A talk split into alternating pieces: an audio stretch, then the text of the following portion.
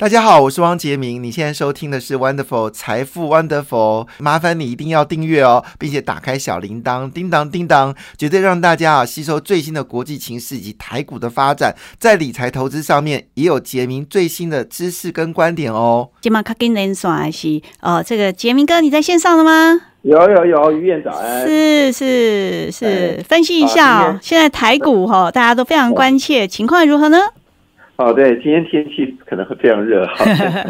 可能会非常冷哈。当然，呃，应该这么说，就是大家都知道，在礼拜五的时候，其实美国股市呃是跌的蛮重的哈。道琼工是道琼工业指数呢，几乎跌了将近七点，这是应该是说自这两年以来最大的一个单日跌幅哦。那当然，这部分对台湾来说就一定会产生一定的影响。我想，可能今年大家想说，我该怎么办啊？股票会不会崩跌啦？会不会很难过啊？我想这种心情是可以去理解的。不过，我们现在谈呢，就是说为什么这个股票呃，美国股市跌那么多的原因啊？事实上，我们现在看亚洲股市在礼拜五的表现呢，其实还算蛮稳定的。那跌呃跌非常久的一个中国股市呢？其实在礼拜五表现呢，还是属于平盘往上走高的格局。亚洲股市呢，也都呈现一个上涨的格局啊。所以也就是说呢，其实迎接到现在啊，就是说我们现在已经是这个四月二十五号，也是到这个月底的时候呢，市场的情绪当然是会比较激烈。不过，我们想在这个节目上，我们有跟大家聊过一件事情啊。其实台湾股市呢，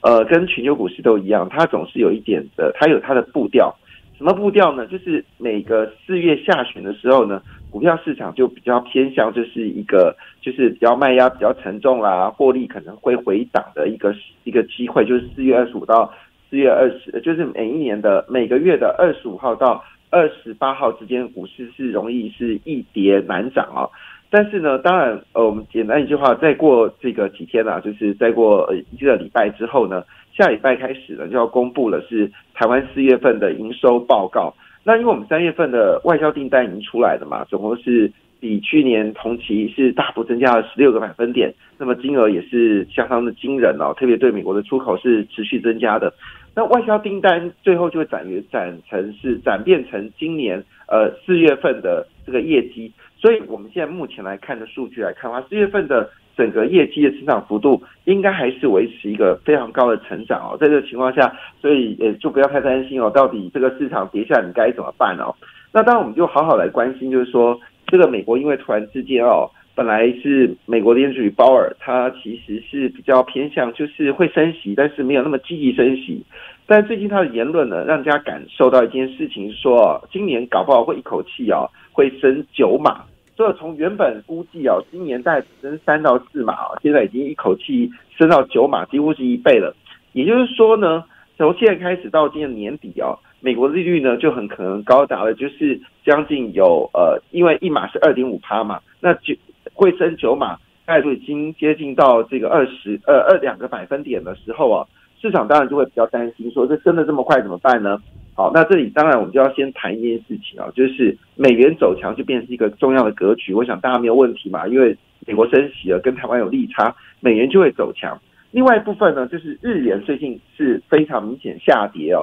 这部分也是大家所热搜的条件。在上呃在呃上上礼拜的时候，我们曾经有跟金周刊有连线，当时就说日元可能会朝一百三十八块日元这一块美金哦，我的妈，这数字很可怕哦。所以今天在这个《今日报》一开始啊，就来谈哦。就是因为现在股票市场的讯息比较混乱，所以呢，就想一件事情：到底谁会是日元受呃重点的受惠股？哎，我觉得这个议题还不错。就日元贬值了，那如果今天我是从日本出口的厂商，应该会赚比较多的钱；或者我们是去往日本的方向去赚日本的这个资金的话，会有比较好。所以呢，今天在这个《经济日报》A 社版呢，就特别提到一件事情啊，他说。日元的贬值哦，其实是蛮凶悍的。今年三月初的时候呢，其实当时的汇率还有零点二四九三哦，兑换新台币那一块钱哦。那现在呢，已经变到只剩下零点二三一五哦。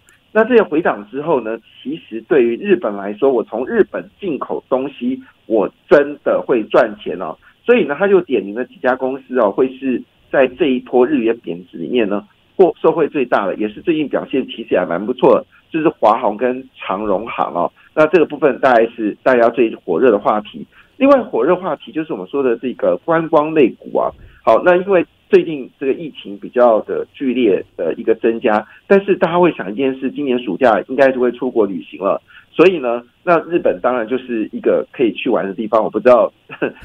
怡燕会不会在解封的时候去一下日本？会啊，现在就在想了，而且在想说，如果一天到四万五的话，四万五千人的话，在九月就解封，会不会啊？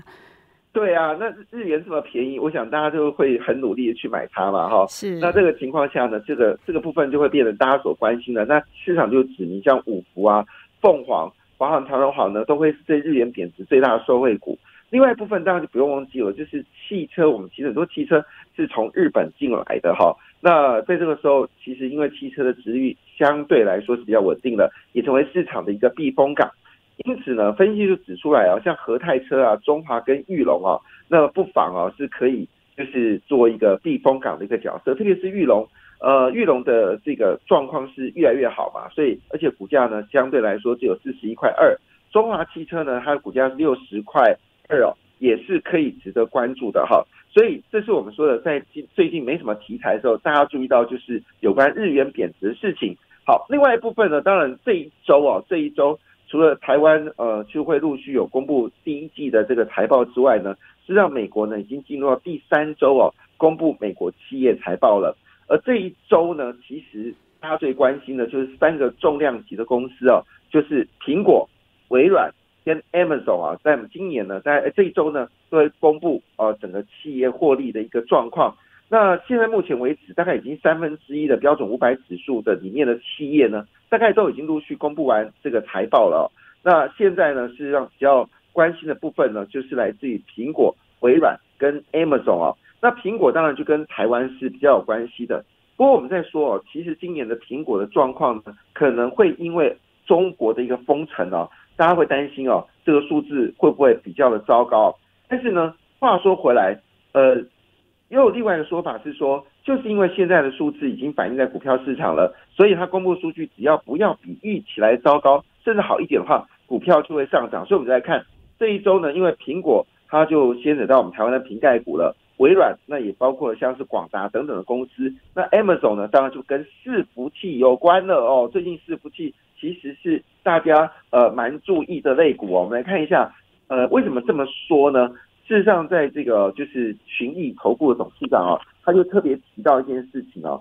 今年一定要来注意所谓的伺服器啊。那为什么他这么说呢？他说，今年实际上包括高运算，呃，高运算的这个机，呃，机，呃，就嗨嗨，呃，高运算的这个电脑，还有包括 AI 智能，甚至我们说的这个所谓的伺服器的需求会大幅的增加。它背后的原因是什么呢？背后原因是来自于这个我们说 AMD 跟英特尔。其实彼此战争打得很凶，那他们今年呢还会推出新的商品，而且使用当然不用说了，就是台积电的一个所谓的呃技术，所以今年伺服器的相关类股呢肯定会比较大家去关注哦。不过我们再把拉话题拉回来，今天另外一个主要的一个热话题哦，就是有关特斯拉了。好，那我们知道特斯拉在上礼拜四哦公布财报好到不得了，我们在礼拜五跟大家一起分享哦。那这个特斯拉不但是获利是比预期的多一块美金哦，原本是赚两块三嘛，出来结果是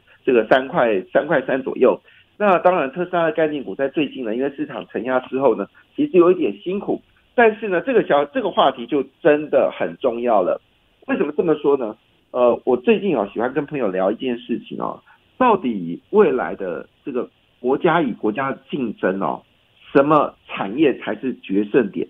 那为什么讨论这个议题呢？因为最近欧洲哦，他们公布他们的生产物价指数非常的可怕，一口气呃，生产物价指数是什么东西呢？就是我把东西卖给厂商，哦，厂商生产完之后卖给民众的话，就叫做消费者物价。那呃，厂商去进口原料的时候呢，叫生产物价指数。那最近呢，因为欧洲生产物价指数已经飙升到二字头，你能想象这个问题啊？那因为在这个情况下呢，大家就分析哦。到底欧洲为什么它的生产物价指数会飙的这么凶呢？好，仔细看一下哦，果不其然呢，就是因为欧洲的它非常依靠所谓的苏俄俄罗斯呢来提供所谓的石油跟天然气。那因为俄乌战争之后呢，这个石油跟天然气的价格啊就往上飙升了。那就带着整个欧洲的任何的这个物价水水平呢，全部都往上走高。那我们谈这件事情就很有趣的问题是说，那你看哦，这个如果今天假设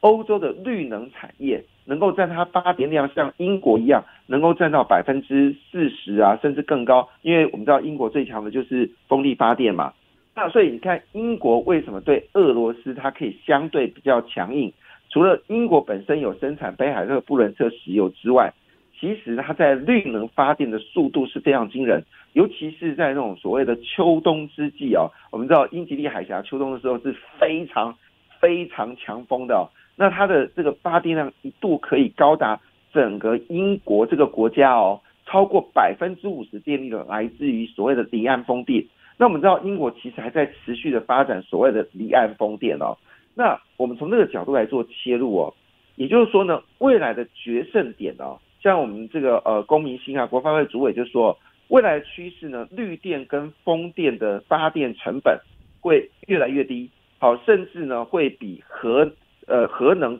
核能当然你扣除扣除它的这个就是呃你在电厂结束之后的费用拆除费用之外，那大概一度电是零点六零点六元嘛，他说。未来的一个趋势是说，以目前的风力发电跟这个太阳能加上它折旧时间呢，其实电力呢可能会逼近到只有核电力的这个跟核电的价格是一样的，也就是低于一块钱每一度哦。那我们就换个角度来看，如果真的台湾现在真的绿能的产业是高速的成长的话，台湾其实在生产物价指数会变得非常有竞争力。为什么？因为全球现在走所谓的 ESG 哦。好，讲到这边呢，我们就来看一件事情，就是说。因为呃，我们一直强调说绿能产业会是未来主流。果不其然，今天一个消息哦，就是元晶哦，就是我们台湾三大太阳能厂商哦，元晶哦，就是说，他说，因为呢，现在美国商务部哦开始严格审查，就是所有太阳能的中国的太太阳能厂，如果他透过东南亚来制造的话呢，称之为洗产地，美国商务部一样制裁，所以。也就是说呢，以这个美呃中国美国在最近这几年，尤其是拜登呃就任之后呢，呃一度是非常发展所谓的太阳能。那这个情况下呢，突然之间，哎，如果今天东南亚的这个太阳能也不能买，中国东南太阳能不能买，那请问一下，全世界最强的第二大太阳能国家是谁呢？答案当然就是台湾了哈。所以呢，这个袁金就说一句话说，没错，现在美国很多厂商呢已经开始哦有询问有关订单的部分。那么联合再生呢也说，目前呢整个市场的变化非常剧烈，它已经要做好所谓的服务客户的准备，意思说美国正式已下单了。结果你知道吗？谁已经开第一枪？答案就是特斯拉。特斯拉呢在上季太阳能的装置呢大概是四十八 mega 瓦，那跟去年的九十二 mega 瓦的比例呢其实有点下跌，主要原因就是来自于中国的减少。所以呢，今天可能要留意的部分就是太阳能可能成为全球的一个火热焦点，已经不是这个俄罗斯天然气的问题了，而是欧洲也在思考一件事：如果它在绿能跟太阳能部呃绿能就是我们说的太阳能跟风力发电没有做起来的话，未来还是会被俄罗斯给牵着鼻子走。所以今天当然呃第二个主要主题，第一个主题是日元贬值概念股嘛哈，第二主题就是我们说有关太阳能的部分。今年这这段时间应该会非常非常的好。那以目前为止哦，像以元晶来说，它去年呢大概整个生产的数量呢大概是不到一个 Giga 瓦，但今年大家可以生产到一点五个 Giga 瓦，就是生产百分之五十。那这个联合再生呢也这么说，去年它大概生产的比例呢是零点八个 Giga 瓦，今年呢可以升到一点三个 Giga 瓦。所以换个角度来说，在整个趋势看起来呢。太阳能或许在这一波股市比较不平静的状况之下，获得一些方向哦。那当然，今天的第三个热点焦点呢是什么呢？就是海运了哈。那因为呃，今天就要讨论到五月份的这个全球的五月份的这个货柜轮的价格。那最新我刚看到消息哦，已经知道大概五月份的这个报价呢，基本上没有问题，比去年的价格成长一倍哦，这是。今天在呃媒体上面很重要海运的一个消息，所以呢，加上美国财政部长呢宣布哦，他因为要避免这个呃就是我们说的呃美国的这个经济通膨过过度哦，他决定呢要对中国大陆的这个货品呢，中国的货品降温，所以预估今天的海运股呢应该会表现非常好。那五月起哦，那么整个航商呢会调高亚洲到美国线的附加费，那么基本上标准货柜轮就是四十尺的价格呢，每单位还在会增加一千到两千块美金的不呃不等的附加费用。所以呢，今天的在第三个关键点就延续我们说的礼拜五哦，航运股呢基本上应该还是一个可以值得去关注的焦点哦。这是我们说今天的第二个重要消息。当然，回到了谢谢杰明哥喽，加油，拜拜！感谢你的收听，也祝福你投资顺利，荷包一定要给它满满哦。请订阅杰明的 Podcast 跟 YouTube 频道《财富 Wonderful》，感谢，谢谢 Lola。